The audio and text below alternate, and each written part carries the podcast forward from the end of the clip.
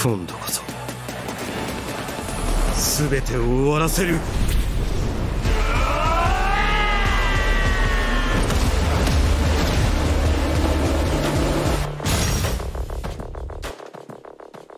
What an incredible fighting year we've had, with Street Fighter 6, Mortal Kombat 1, and now Tekken 8 being released in the space of just 9 months. And to top it all off, the first two have been really good. And now you're probably wondering how Tekken 8 stands up compared to these giants. The answer is perfectly fine.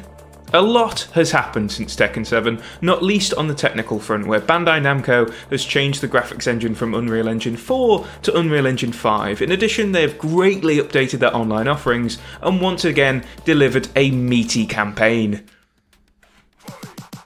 As is usual with fighting games, they're never more fun than when you're taking on your friends in hard hitting matches, though, whether locally or online. Tekken 8's whole system is designed to get you into the thick of a fight really quickly. Key to this is the new Heat system, which rewards beating the crap out of your opponent really fast because for a limited amount of time, you get an enhanced version of your character with both the ability to do more damage and hit some special attacks. Heat can be activated with either a button press or it's woven into your combo with the heat engager, the latter providing an extra 5 seconds of heat. You're encouraged to really go at your opponent here, who will also take a beating even if they block. You can also more easily get back some life in Tekken 8, as some damage leaves a shadow in your life meter, which can be refilled over time. But even this requires jaw slapping and neck kicking, and in the end, we have a formula that just encourages you to play furiously.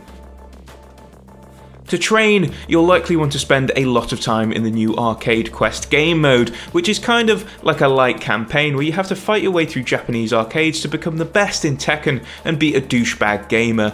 Not only is this a good opportunity to unlock a lot of cosmetic items, but it's also really cozy and above all provides a good opportunity to have the basics explained to you by other nice NPC arcade visitors and to try out everything in a controlled environment.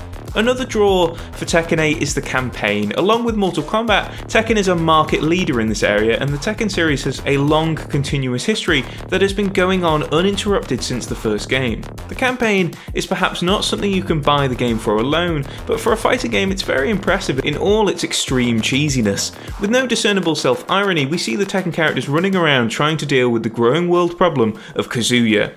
Katsuhiro Harada seems completely uninterested in trying to modernise Tekken or add more self irony. In a way, it seems both Capcom and NetherRealm Studios are doing with Street Fighter and Mortal Kombat. Unfortunately, the campaign starts treading water towards the end, but overall, it's still very impressive, even if Mortal Kombat is still better in this area.